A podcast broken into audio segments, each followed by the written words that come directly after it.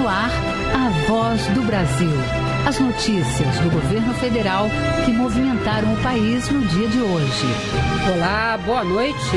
Boa noite para você que nos acompanha em todo o país. Segunda-feira, 18 de maio de 2020. E vamos ao destaque do dia. Auxílio emergencial de 600 reais. Beneficiários começam a receber segunda parcela. E pagamentos seguem durante toda a semana. Ana Gabriela Salles primeiros a receber são os beneficiários do Bolsa Família. Daqui a pouco eu volto com mais informações sobre o calendário de pagamentos.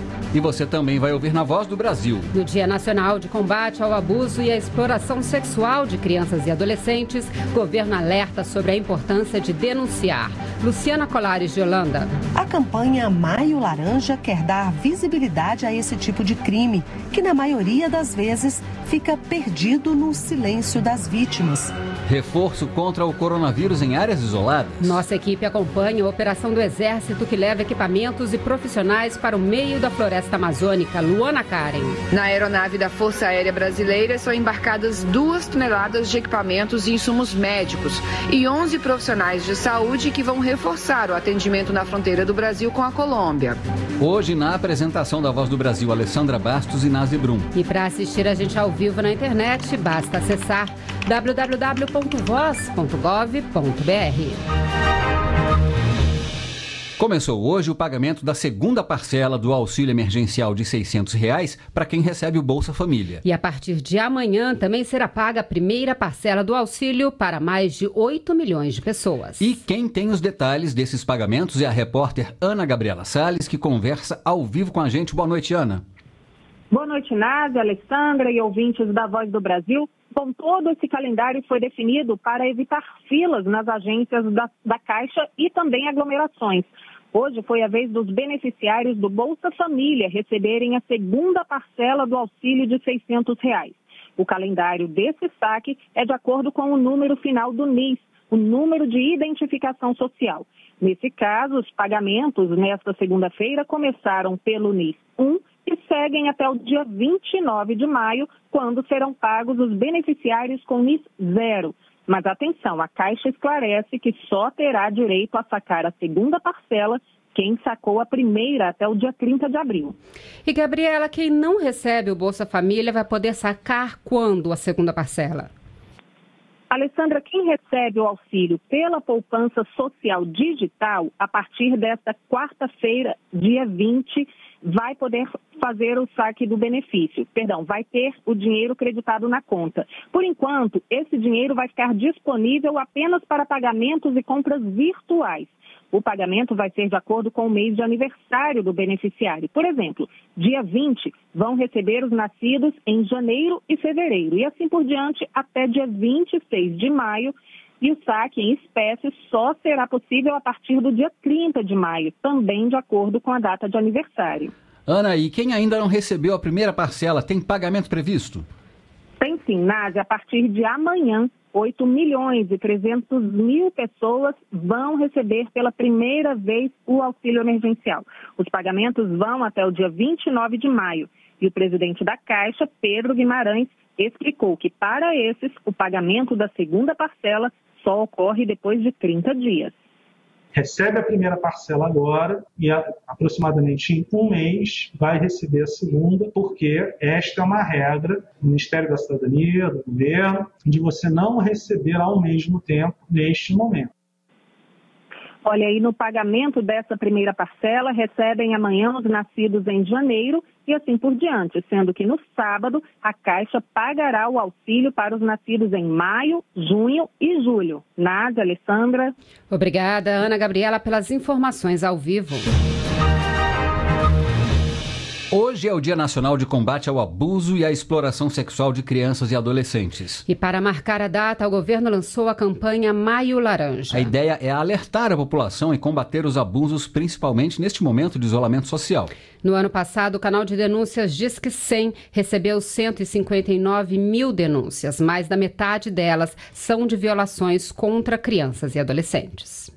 O Maio Laranja chama a atenção para a importância da conscientização, prevenção, orientação e o combate ao abuso e à exploração sexual de crianças e adolescentes. Só no ano passado foram mais de 17 mil ocorrências desse tipo no Brasil. E um levantamento do Ministério da Mulher, da Família e dos Direitos Humanos aponta que a violência sexual acontece em 73% dos casos na casa da própria vítima ou do suspeito e é cometida por pai ou padrasto em 40% das denúncias. E o secretário nacional de Direitos Humanos da Criança e do Adolescente, Maurício Cunha, fala que esses números podem ser ainda maiores. Se nós considerarmos que alguns estudos acadêmicos apontam que apenas 10% dos casos serão denunciados às autoridades, a gente chega a uma cifra aí absurda de quase um milhão de casos no ano 2019 de violação de direitos de crianças e adolescentes. A campanha Maio Laranja quer dar visibilidade a esse tipo de crime e traz um vídeo educativo sobre a importância de se denunciar. A cada hora, três crianças e adolescentes são abusados no Brasil. Você pode ser a voz de quem ainda não sabe como pedir ajuda.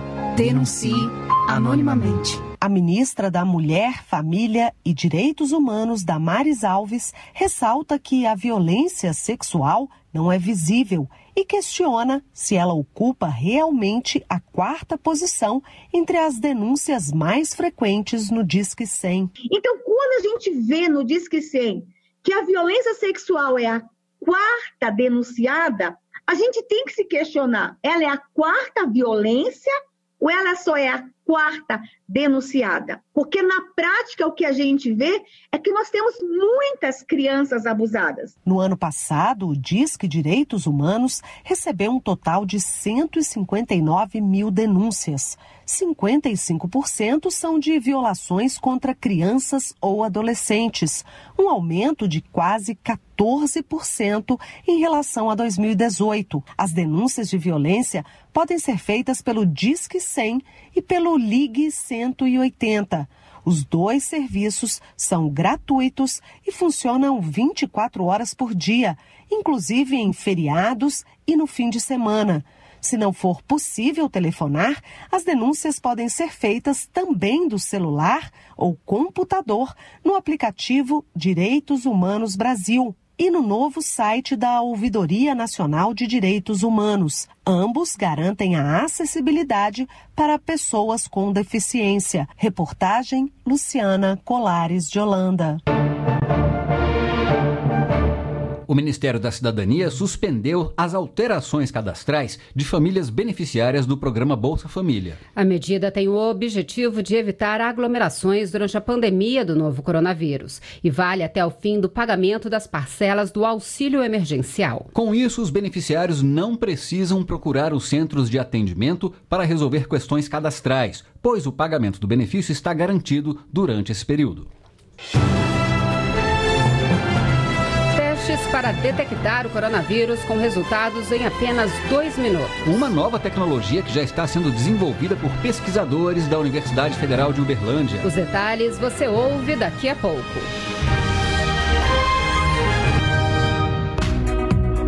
Educação no ar. Mais de 3 milhões e 500 mil estudantes já se inscreveram para o Enem deste ano. As vagas para quem optou em fazer o Enem digital se esgotaram na sexta-feira. Esta é a última chamada de inscrições para o exame. Elas terminam na sexta-feira, dia 22, e podem ser feitas pela internet em enem.inep.gov.br. E as notas do Enem podem ser usadas pelos estudantes para cursarem uma faculdade em Portugal. Na semana passada, mais uma instituição portuguesa passou a aceitar os resultados do exame. Agora são 50 instituições portuguesas que aceitam as notas do principal exame brasileiro de acesso ao ensino superior. O presidente do INEP, Alexandre Lopes, conta que o convênio mostra a credibilidade que o Enem tem internacionalmente. É importante que os jovens conheçam, saibam disso, que existem oportunidades para ele estudar fora do país. Não apenas as boas instituições de ensino superior que nós temos no Brasil, mas também que o Enem proporciona esse acesso às instituições portuguesas. O INEP tem convênio com instituições portuguesas desde 2014. Neste ano já foram assinadas três parcerias. Para o aluno conseguir ingressar em uma instituição de Portugal, ele deve entrar em contato diretamente com as parceiras. Vitor Leles foi para Portugal em setembro de 2019 cursar engenharia e informática na Universidade do Minho, em Braga. O estudante diz que a experiência, além de abrir portas, o possibilita conhecer gente de vários lugares do mundo. Para mim, ter a oportunidade de usar a nota do Enem para estudar em outro país facilita muito o processo, que para outros países e outras universidades é muito mais complicado e custoso. Além daqui a língua ser a mesma, hoje em dia existem muitos brasileiros morando e estudando em Portugal, e todos são muito acolhedores, o que me faz sentir em casa. Júlia Guimarães já está no terceiro ano de faculdade. A estudante foi para a Universidade de Coimbra em 2017 para cursar engenharia química e conta que sempre teve vontade de estudar fora do Brasil. Ela procurou por várias universidades ao redor do mundo e viu em Portugal uma boa oportunidade pelos critérios parecidos com o do Brasil, graças às parcerias firmadas com o Ministério da Educação. Essa parceria é realmente muito boa, muito importante. Eu acredito que mudou a minha vida e eu acredito que vem mudado e vai mudar a vida de muita gente ainda. No portal do INEP é possível encontrar a lista das 50 instituições parceiras em Portugal. É só acessar portal.inep.gov.br, clicar em Educação Básica, em seguida Enem e por fim Enem Portugal. Com locução de Anderson Andrade, reportagem Ana Clara Alves.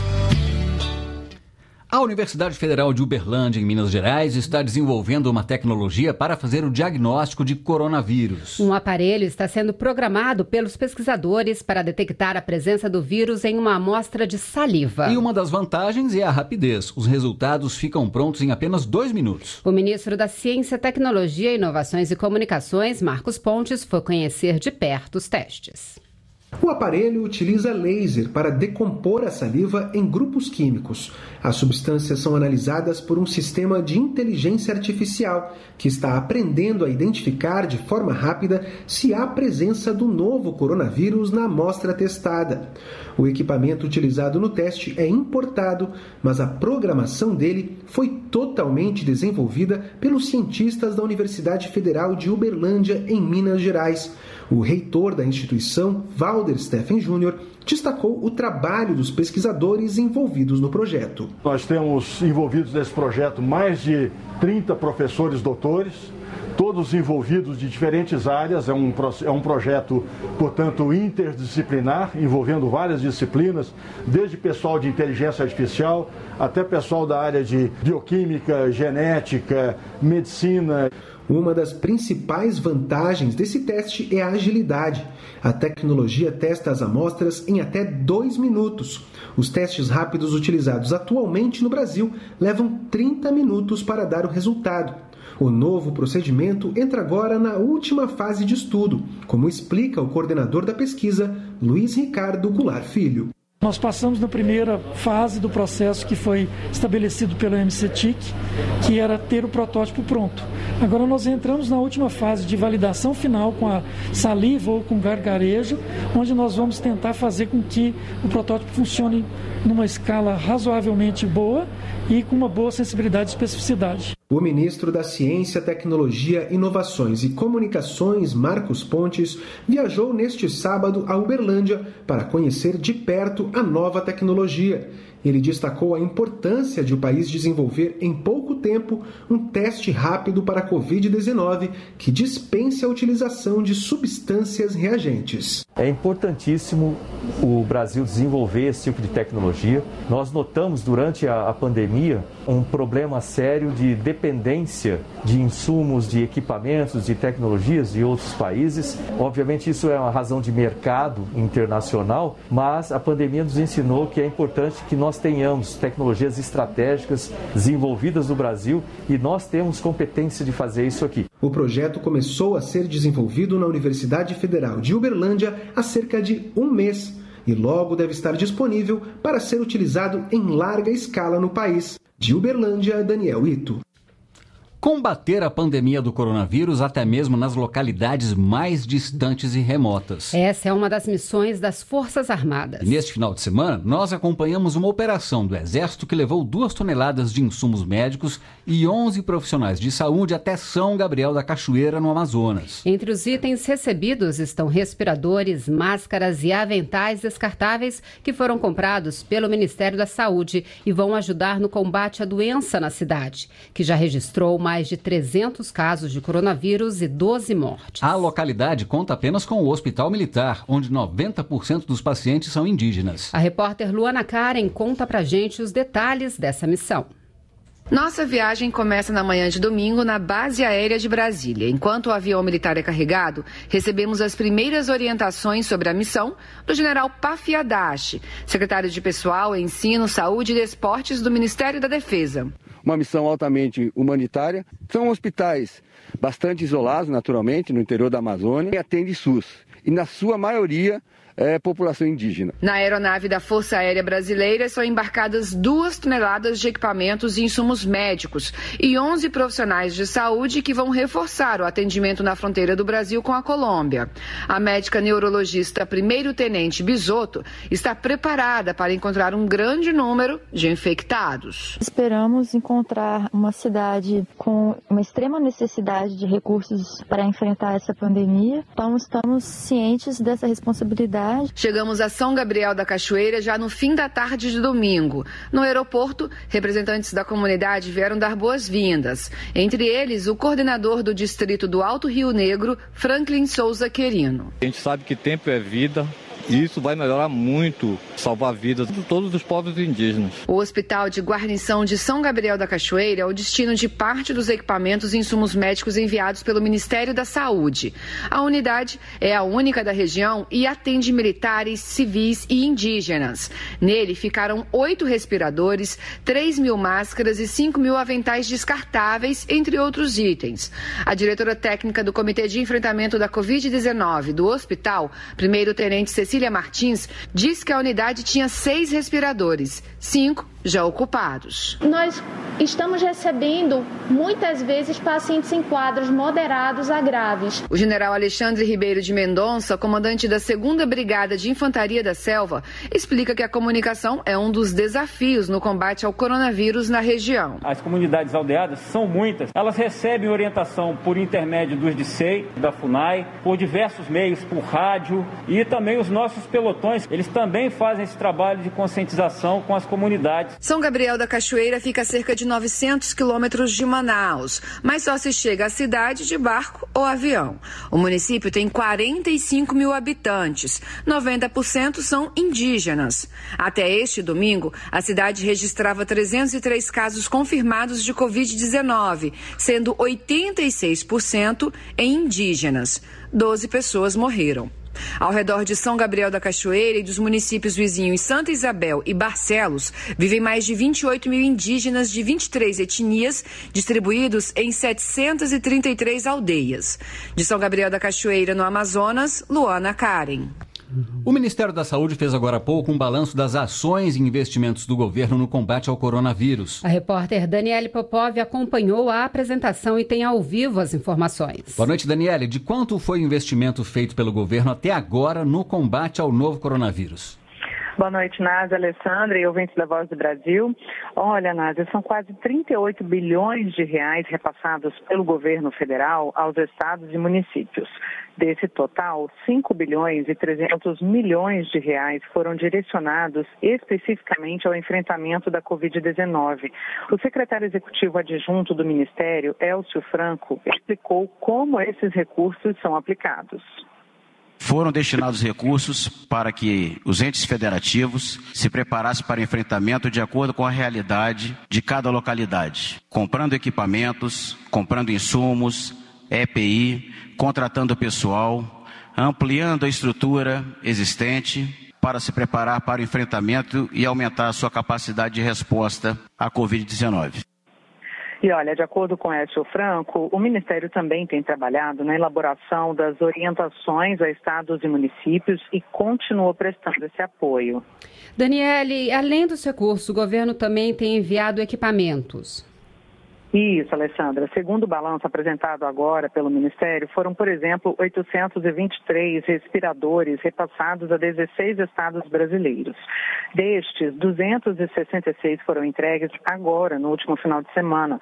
O Ministério também informou que existe uma dificuldade para comprar respiradores porque todos os países do mundo estão buscando esses aparelhos no mercado mundial, mas que o governo está se esforçando para manter essas entregas.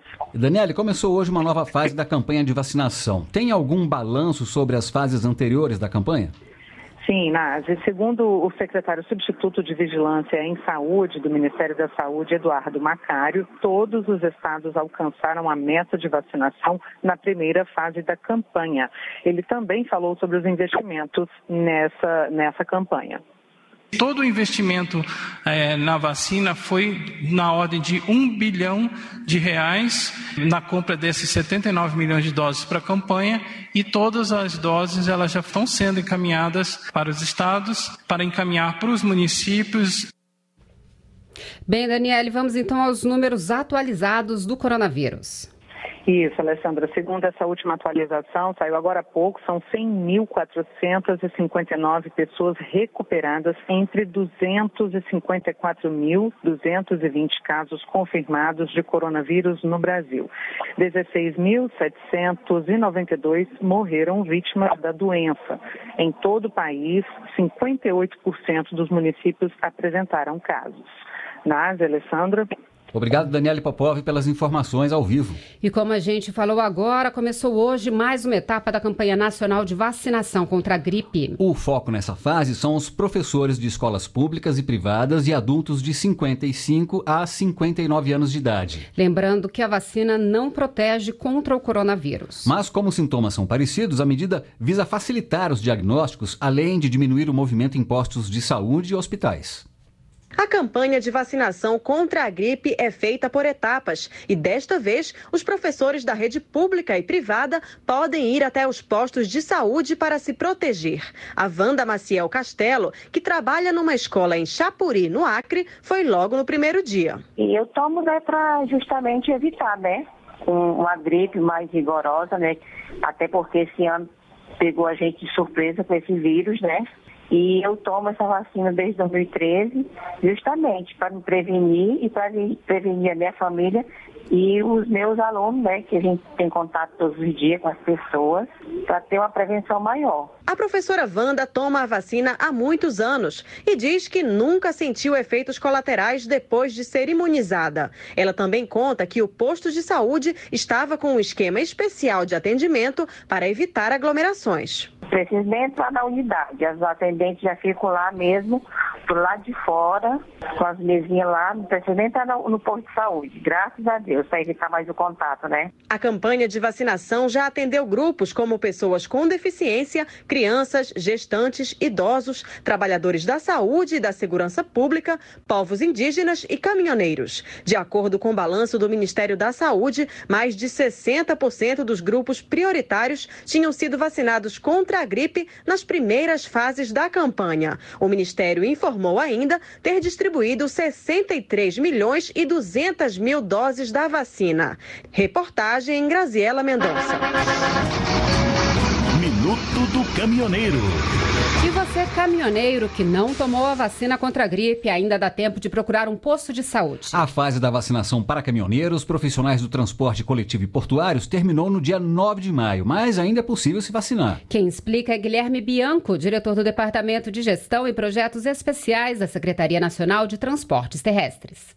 Em relação aos locais de vacinação, são utilizados os postos de saúde dos municípios para efetuar toda essa vacinação e o profissional pode ser vacinado em qualquer estado da federação. Uh, além disso, apenas para relembrar os caminhoneiros, esses caminhoneiros que ainda desejarem tomar a vacina precisarão apresentar algum documento comprobatório, sendo a carteira de trabalho, contra-cheque, a CNH ou algo que de fato comprove a atuação dele nesse, nesse meio. O objetivo era vacinar em torno de 2 milhões de caminhoneiros, mas 450 mil foram vacinados, de acordo com informações do Ministério da Saúde. A campanha também atingiu 220 mil motoristas e cobradores e 30 mil portuários.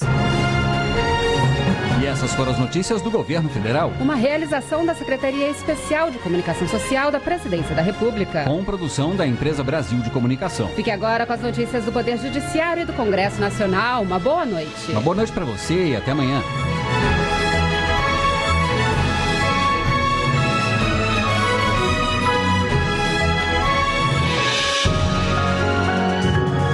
Governo Federal. Pátria Amada. Brasil.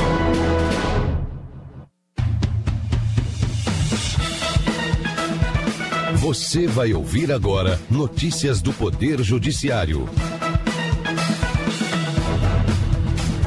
Ministro Ricardo Lewandowski rejeita queixa-crime contra presidente Jair Bolsonaro. Viúva de ex-combatente que passa a conviver em união estável não pode manter pensão especial. Justiça condena cineasta por propagar discurso de ódio contra a comunidade indígena. Boa noite, eu sou Ana Carla Mourão. E eu sou Walter Lima. O ministro Ricardo Lewandowski do Supremo Tribunal Federal rejeitou queixa-crime apresentada contra o presidente Jair Bolsonaro por não apresentar exames para a detecção do coronavírus. A ação foi apresentada por um advogado por suposta infração de medida sanitária preventiva.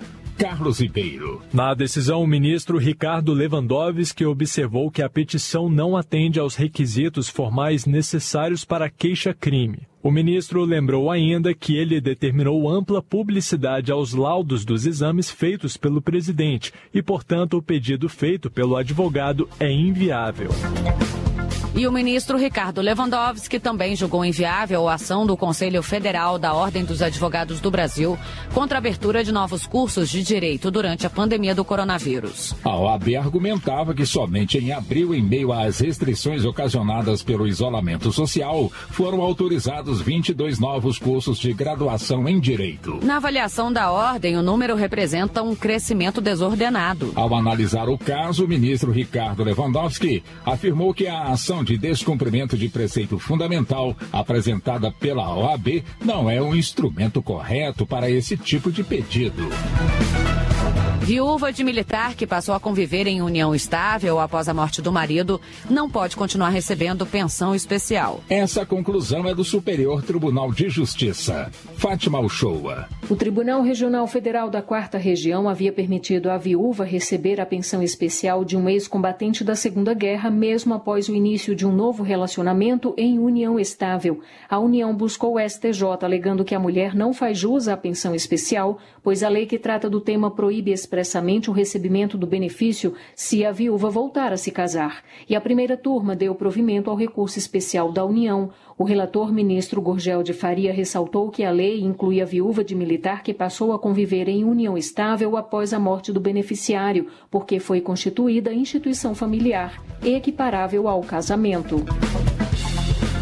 Cineasta é condenado a pagar 100 mil reais por propagar discurso de ódio contra a comunidade indígena. A decisão foi em ação movida pelo Ministério Público Federal que pediu multa por danos morais coletivos. Maressa Omena. Segundo o Ministério Público, um curta-metragem produzido pelo cineasta continha discurso de ódio contra a comunidade indígena Guarani Kaiowá. A multa deverá ser destinada ao Fundo de Reparação de Interesses Difusos Lesados. A decisão também determinou que sejam revertidos ao fundo os valores de ingressos eventualmente vendidos para a apresentação do filme.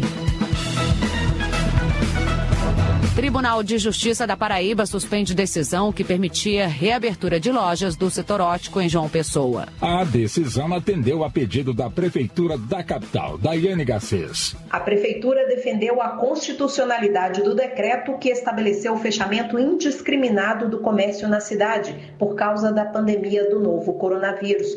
O desembargador que analisou o caso observou que a decisão de primeira instância foi dada em mandado de segurança, instrumento que não pode ser usado para esse tipo de pedido. Ainda cabe recurso contra a decisão.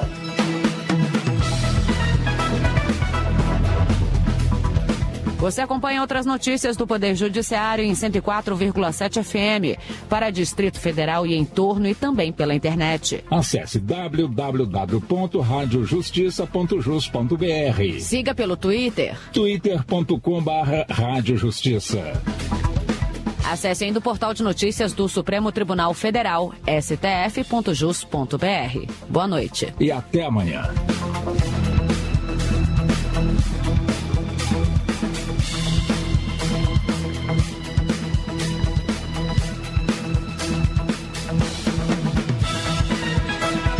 Notícias do Poder Judiciário, uma produção da Rádio Justiça, Supremo Tribunal Federal.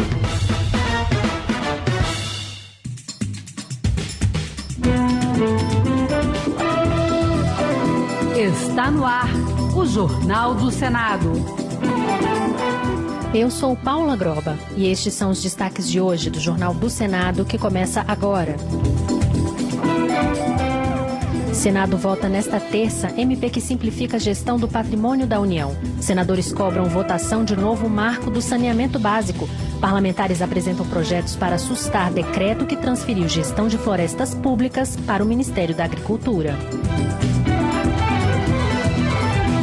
Boa noite. O decreto presidencial que transfere do Ministério do Meio Ambiente para o da Agricultura o poder para a concessão de florestas públicas pode ser suspenso. Senadores da Rede Sustentabilidade e do PT apresentaram projetos para suspender os efeitos da mudança. A reportagem é de Regina Pinheiro. O decreto do Executivo altera a lei que trata da gestão de florestas públicas, transferindo do Ministério do Meio Ambiente para o Ministério da Agricultura a competência para determinar as áreas submetidas à concessão florestal. O líder do PT no Senado, Rogério Carvalho, de Sergipe, apresentou projeto de decreto legislativo para suspender a decisão do Executivo. Para o senador, a medida é absolutamente incompatível compatível com a prática internacional. O presidente da Comissão de Meio Ambiente, senador Fabiano Contarato, da Rede Sustentabilidade do Espírito Santo, também vai apresentar projeto para interromper a validade do decreto. Contarato adverte que a lei que trata da gestão de florestas públicas não pode ser alterada pelo decreto. Se a lei determinou competência do Ministério do Meio Ambiente, não pode, em hipótese alguma,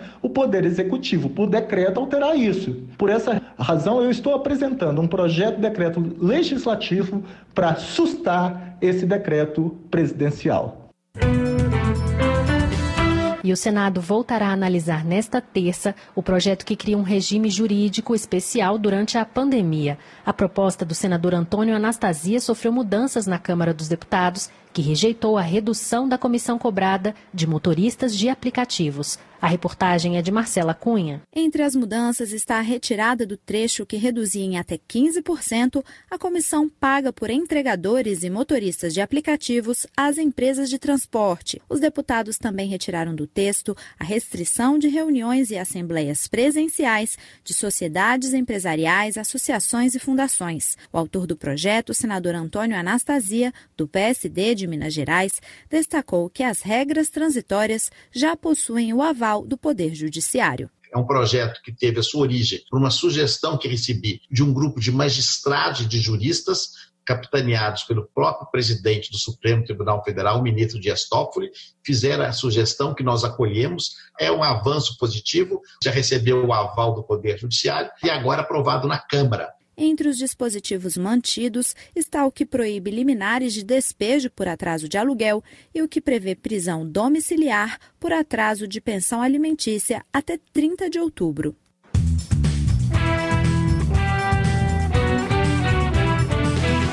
O senador Paulo Paim, do PT do Rio Grande do Sul, pediu mais rapidez e eficiência do governo federal no apoio à população mais vulnerável e especialmente aos desempregados, que já são 15 milhões, segundo pesquisas. De acordo com o parlamentar, as pessoas sem trabalho estão desesperadas, relatando dificuldades até para retirar o seguro-desemprego, e destacou que com o fechamento das superintendências regionais do trabalho, os desempregados estão tendo que fazer pedidos via internet. E aí mais dificuldades. O sistema não funciona, os pedidos ficam sem conclusão. A central 158 de informações é lenta e nem sempre atende. Ou seja, o suporte para esses desempregados é ineficiente. Já o senador veneziano Vital do Rego, do PSB da Paraíba, pediu o adiamento do Enem. Veneziano lembrou que muitos estudantes, especialmente das regiões mais humildes, sequer têm acesso à internet para conseguir estudar. Para o senador, a mudança de data seria uma atitude justa para garantir igualdade a todos os estudantes. É muito injusto, é extremamente é, inoportuno vermos que o Ministério da Educação, através do ministro, até mesmo o governo federal, esteja promover uma campanha dizendo que o Enem precisa ser feito como se houvesse, na maioria dos jovens, essa demanda. Não. Ao nosso sentir, sentimento maior, majoritário, é exatamente que haja esse adiamento. O Senado pode votar amanhã um projeto da senadora Daniela Ribeiro que suspende a aplicação do Enem em caso de calamidade pública. Senadores pediram a inclusão em pauta de projeto que cria um novo marco para o saneamento básico no Brasil. Quase metade da população brasileira não tem acesso a tratamento de esgoto. A reportagem é de Rodrigo Rezende. Pelo menos 100 milhões de brasileiros não têm acesso a tratamento de esgoto, de acordo com o levantamento do Sistema Nacional de Informações sobre Saneamento do Ministério do Desenvolvimento Regional.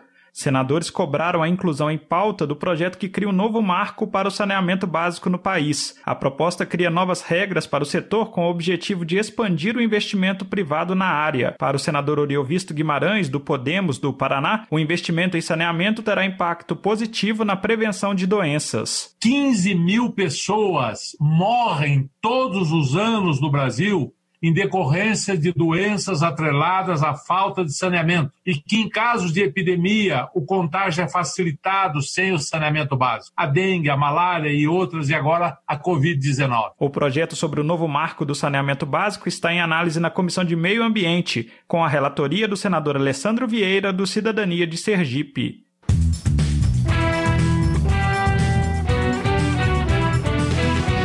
Hoje, 18 de maio, é celebrado como a data nacional contra a exploração sexual de crianças e adolescentes e vários projetos para tornar mais dura a pena para quem cometer esse tipo de crime e para prevenir novos casos já passaram ou vão passar pela análise do Senado. Ouça os detalhes com o repórter Bruno Lourenço.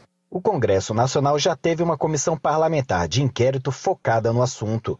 O Senado também teve uma CPI da pedofilia e vários projetos de lei que surgiram das investigações já viraram lei, como o que regulamentou a infiltração de agentes policiais na internet para investigar crimes sexuais contra crianças e adolescentes. Outras propostas, como a que cria a Política Nacional de Enfrentamento à Violência Sexual contra Crianças e Adolescentes, estão em debate no Senado. O projeto foi apresentado pelo senador Stevenson Valentim, do Podemos do Rio Grande do Norte, que citou os dados do Sistema de Informação de Agravos de Notificação do Ministério da Saúde. Esse banco de dados é possível constatar que entre 2011 e 2017 houve um aumento de 83% nas notificações gerais de violências sexuais contra crianças e adolescentes. O dia 18 de maio foi escolhido porque nessa data, em 1973, Araceli Cabreira Crespo, uma menina de 8 anos, foi sequestrada, estuprada e assassinada em Vitória, capital do Espírito Santo. Seu corpo carbonizado foi encontrado depois de seis dias e os agressores jamais foram punidos. Após reunião com líderes partidários, o presidente do Senado, Davi Alcolumbre, definiu que não haverá recesso parlamentar no mês de julho. O recesso ocorreria entre os dias 18 e 30 de julho. Segundo o presidente, a decisão foi tomada em conjunto com os demais parlamentares por entenderem que o legislativo precisa continuar trabalhando para amenizar os efeitos negativos da pandemia de Covid-19.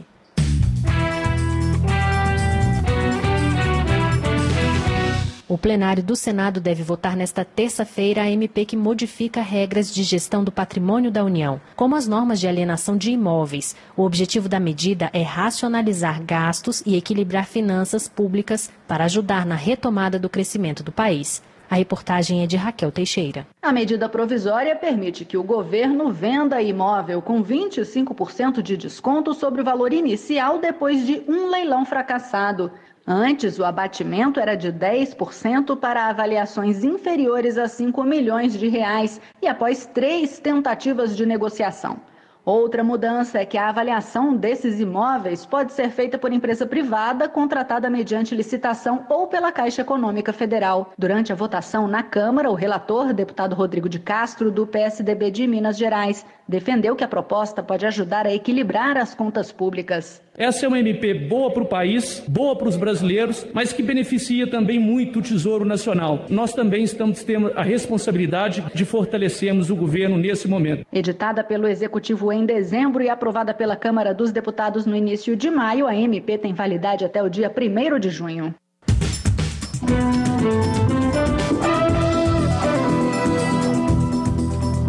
Com trabalhos técnicos de Eliseu Caires, o Jornal do Senado fica por aqui. Acompanhe agora as notícias da Câmara dos Deputados. Boa noite e até amanhã.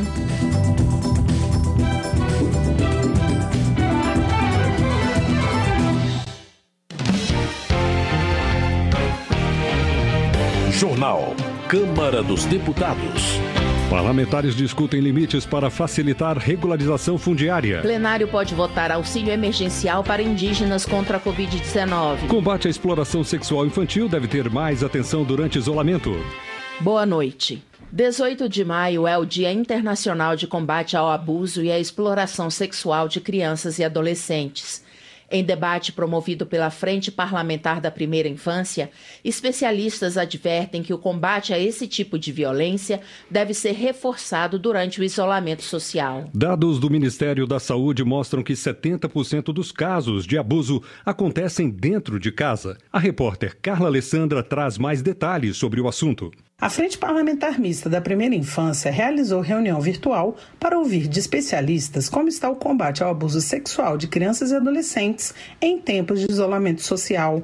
A coordenadora da frente, deputada Leandre, do PV do Paraná, lembrou que, na maioria dos casos de abuso de crianças e adolescentes, essa violência acontece dentro de casa e é detectada na escola ou em outros lugares por onde a vítima transita. Mas agora, com o isolamento social, a situação se tornou mais grave. Para ela, é preciso unir esforços junto aos estados para que essa violência silenciosa seja combatida. Nós gostaríamos de ouvir de vocês, que vocês compartilhassem conosco o que, que vocês têm feito aí no estado para enfrentar a questão do abuso é, e da violência sexual contra as crianças, para que a gente possa fazer, então, uma troca de experiência. A presidente do Conanda, Iolete Ribeiro da Silva, destacou dados do Ministério da Saúde que demonstram que 70% dos casos de violência sexual são contra crianças e adolescentes e acontecem de maneira repetida por um longo período e no ambiente do lar.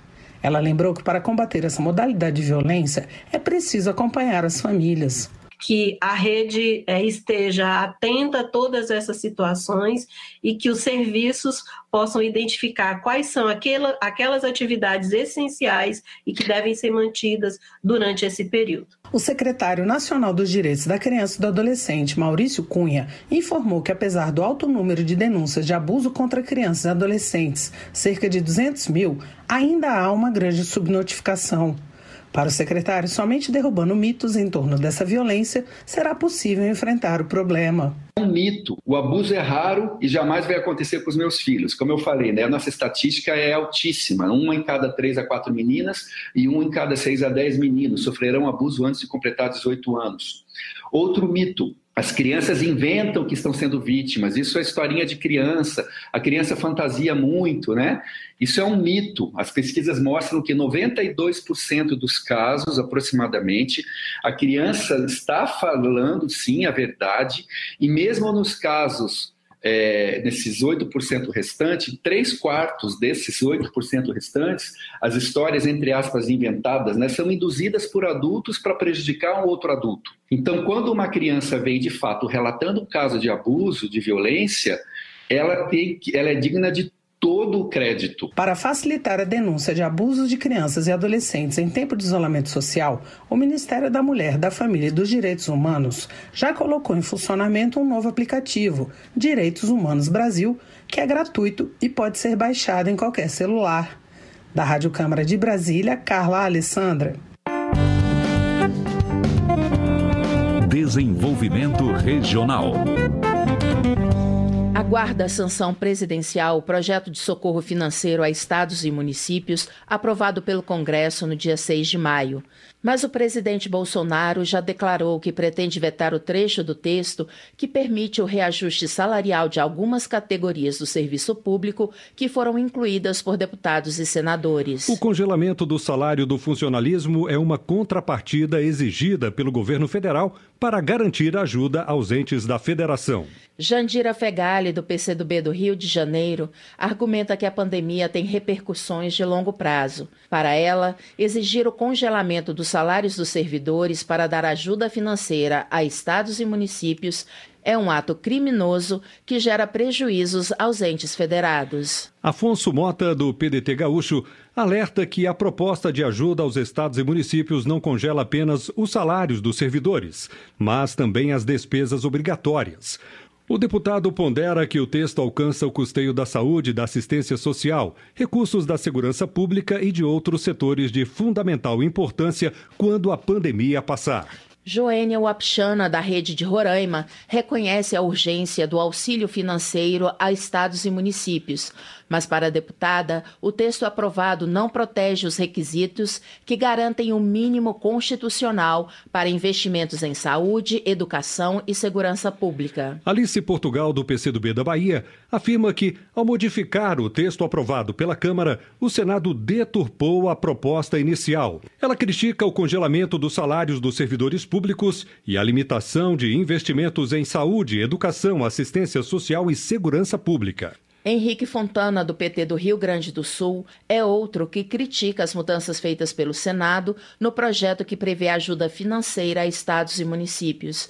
Para ele, é uma medida irracional congelar por 18 meses salários de servidores e todas as despesas obrigatórias, que incluem assistência social e saúde, por exemplo. Glauber Braga, do pessoal do Rio de Janeiro, considera um absurdo congelar os salários dos servidores públicos até o final de 2021, enquanto o Banco Central sinaliza um apoio de 1 trilhão e 200 bilhões de reais para os bancos e o sistema financeiro. Ele lembra que muitos servidores arriscam a vida para combater os efeitos danosos da pandemia.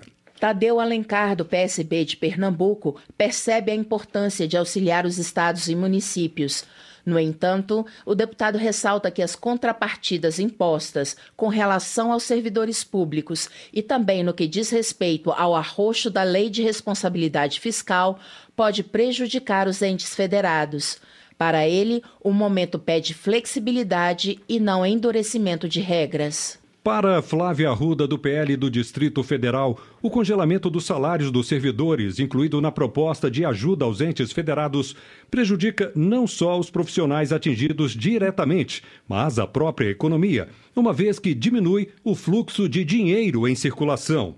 A deputada é favorável à autonomia dos governadores e prefeitos para decidirem sobre o tema. Já Marcel Van Hatten, do Novo do Rio Grande do Sul, destaca que o congelamento de salários dos servidores públicos é uma contrapartida necessária para que o governo federal possa ajudar estados e municípios. Ele também defende o avanço das discussões sobre o corte de salários do funcionalismo acima do teto. Economia. Joyce Hasselman, do PSL de São Paulo, volta a cobrar a sanção do projeto que cria o Pronamp. A proposta abre linha de crédito de apoio às micro e pequenas empresas, mas, segundo ela, a espera já dura mais de 15 dias desde a aprovação da matéria pelo Congresso. Joyce Hasselman critica ainda a possibilidade de veto presidencial sobre o artigo que trata do prazo de carência de oito meses para os pagamentos devidos de pequenos e microempreendedores. Agnaldo Ribeiro, do PP da Paraíba, também cobra do Executivo a sanção do projeto que concede linha de crédito especial para pequenas e microempresas.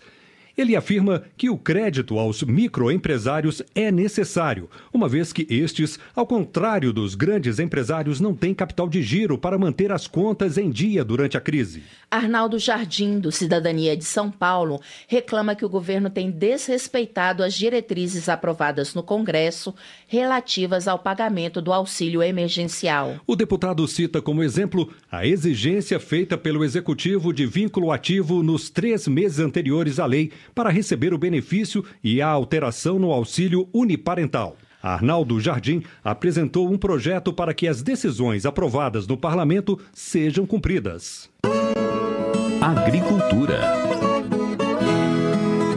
Participantes de reunião técnica na Câmara sobre o projeto de regularização fundiária defenderam a ampliação dos limites de terras previstos no texto, que deve voltar à pauta de votações do plenário nesta semana. Eles consideram que os médios e grandes proprietários rurais estão sendo discriminados.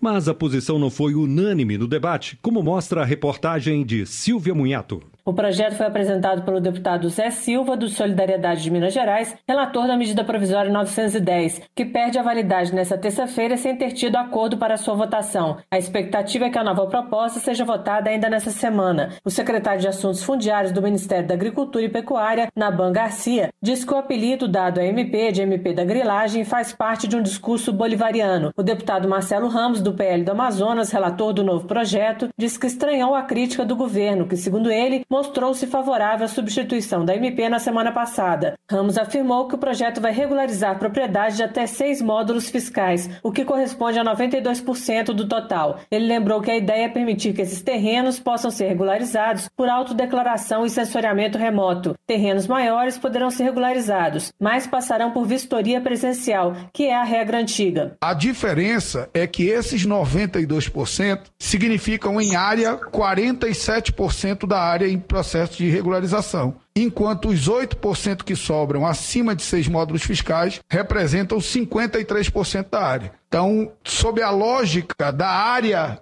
regularizada, talvez seja tímido ou menos da metade. Mas sob a lógica do ser humano, do trabalhador rural, daquele que precisa da titulação da terra, para ter acesso ao crédito, para ter acesso à assistência técnica, para ter quem cobrar pela recuperação das suas vicinais, para retirar a produção, nós estaremos com a aprovação do PL 2633 atendendo 92% dessas pessoas. Naban afirmou, porém, que as regras devem ser iguais para todos e que a Constituição permite a regularização de terras públicas até 2.500 hectares. Isso daria uma média de 50 módulos fiscais, segundo ele. O módulo fiscal varia de 5 a 110 hectares. E nós não estamos aqui para regularizar grilheiro de terra, não. Grilheiro está na mente dos bolivarianos, daqueles que perderam a eleição e que não souberam perder, daqueles que seguem o bolivarianismo da Venezuela. Falta de respeito, de consideração para com famílias que perderam até entes queridos quando foram lá enfrentar o norte do Brasil o secretário Naban Garcia foi acompanhado em sua defesa pelo ex-deputado Aldo Rebelo e por Munir Lourenço, representante da Confederação Nacional da Agricultura e Pecuária do Brasil. Ambos disseram que os agricultores estão injustamente sendo ligados à grilagem e ao desmatamento. Rebelo, que relatou na Câmara o novo Código Florestal, fez uma comparação dizendo que ninguém faz regra para bancos, tirando o Itaú e o Bradesco. Ele defendeu o aumento do limite do projeto para 10 módulos fiscais na Amazônia Legal, porque o Código Florestal só deixa utilizar 20% do terreno na região. Raoni Rajão, professor da Universidade Federal de Minas Gerais, elogiou as mudanças do projeto e disse que a MP incentivou várias irregularidades, como terras sendo vendidas na internet. É possível ver que existe uma tendência muito grande de definir grandes conjuntos de áreas que têm características de serem do mesmo imóvel, parceladas em blocos de 15 módulos fiscais, já talvez esperando que haja uma facilitação na liberação dessas áreas de 15 módulos fiscais. É muito comum também observar cadastros ambientais rurais que indicam a existência de um imóvel com dois registros do INCRA dentro desse mesmo imóvel, né, que, que seria algo que não possível. A opinião do professor da UFMG foi semelhante à de Elias D'Angelo Borges, representante da CONTAG, a Confederação Nacional dos Trabalhadores na Agricultura. O texto do projeto também beneficia apenas os proprietários que estavam no imóvel até 2008 e não 2014, como prevê a MP. Os deputados que participaram do debate se dividiram entre os que apoiam a MP do governo e os que acreditam que o projeto é um avanço avanço, mas aos que não acham o assunto relevante durante esse período de pandemia. Da Rádio Câmara de Brasília, Silvia Minhato. Política. Júnior Bozella, do PSL de São Paulo, elogia o esforço que o Congresso Nacional tem feito para dar equilíbrio ao país e ajudar estados e municípios diante da inoperância e ineficiência do governo federal. O deputado destaca que o parlamento tem trocado pneu com o carro em movimento. Santini, do PTB do Rio Grande do Sul, repudia a insinuação de colunistas da imprensa de que o vice-presidente da República, general Hamilton Mourão, estaria ameaçando o país com um golpe. O deputado afirma que a lealdade está no DNA do general Mourão, assim como o seu respeito à democracia. Arlindo Quinalha, do PT de São Paulo, comenta que muitos juristas já consideram inconstitucional a medida provisória que isenta agentes públicos de punição na pandemia. O parlamentar observa que os termos da medida são genéricos, vagos e falhos. Arlindo Quinalha acrescenta que a pandemia trouxe à tona uma questão sensível para o país: a necessidade de investir em ciência e pesquisa. O parlamentar enfatiza que, de agora em diante, esta deverá ser uma pauta permanente no Congresso. Justiça. Soraya Santos, do PL do Rio de Janeiro, elogia o projeto aprovado na Câmara que cria regras transitórias para as relações jurídicas privadas, como contratos, direito de família, relações de consumo e entre condôminos. A parlamentar ressalta que as medidas valem apenas para o período da pandemia de Covid-19. O Leal, do PSD do Rio de Janeiro, também elogia a aprovação do projeto de lei que cria um regime jurídico especial durante a pandemia. Ele argumenta que a medida é urgente, mas pondera que é necessário posteriormente votar matérias relacionadas ao tema de forma a aperfeiçoar a versão atual. Paulo Teixeira, do PT de São Paulo, defende a aprovação do projeto que suspende a execução judicial de reintegração de posse de imóveis urbanos durante o estado de calamidade pública. Ao pedir urgência para a votação da proposta, o deputado argumenta que não há sentido haver despejo nesse período de isolamento social. Reginaldo Lopes, do PT de Minas Gerais, também cobra a votação do projeto que suspende o cumprimento de medida judicial que resulte em despejo ou desocupação durante o estado de calamidade. Ele considera um absurdo permitir o despejo no momento em que o isolamento social é a forma mais efetiva de combate ao avanço do coronavírus no país. Votação. Dos destaques da pauta de votações do plenário desta semana é o projeto que prevê a concessão de um auxílio emergencial às comunidades indígenas para reforçarem o combate à pandemia do coronavírus. Acompanhe a reportagem de Paula Bitar. O plenário da Câmara tem sessão marcada para esta terça-feira com sete propostas em pauta. Entre elas está prevista a votação do projeto que estabelece um auxílio emergencial a populações indígenas. Segundo a proposta, o auxílio será no valor de um salário mínimo por mês a cada família enquanto durar o estado de emergência provocado pela pandemia de Covid-19. A proposta também prevê medidas emergenciais, como garantia de ampliação de médicos, acesso a leitos de UTI, a medicamentos e alimentos.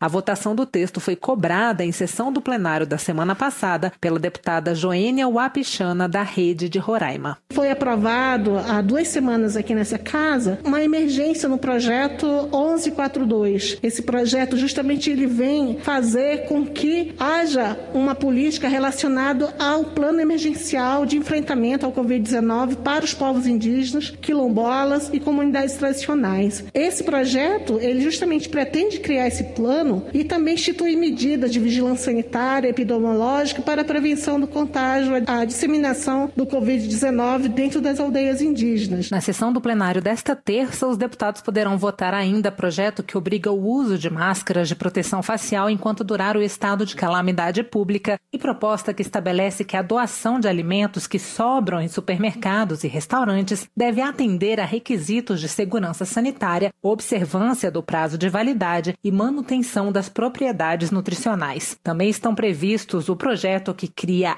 medidas temporárias como a suspensão de ações judiciais sobre falta de pagamento e proposta que trata da renegociação de dívidas de micro e pequeno empresários. Estão na pauta ainda projeto que estabelece mais controle sobre barragens e proposta que cria o Tribunal Regional Federal da Sexta Região. Da Rádio Câmara, de Brasília, Paula Bitar. Termina aqui o jornal Câmara dos Deputados com trabalhos técnicos de Everson Urani e locução de Luciana Vieira e Joubert Carvalho. A todos, boa noite. Ouça agora as notícias do Tribunal de Contas da União. Boa noite.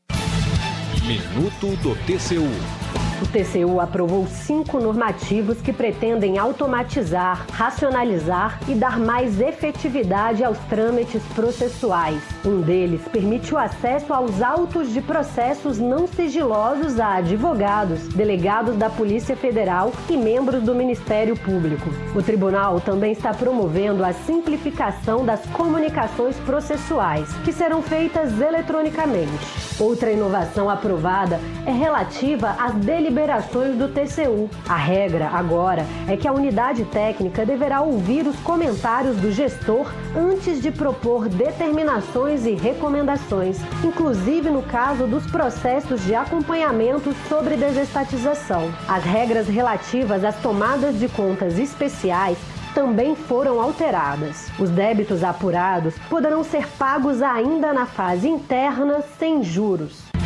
TCU Fiscalização a serviço da sociedade.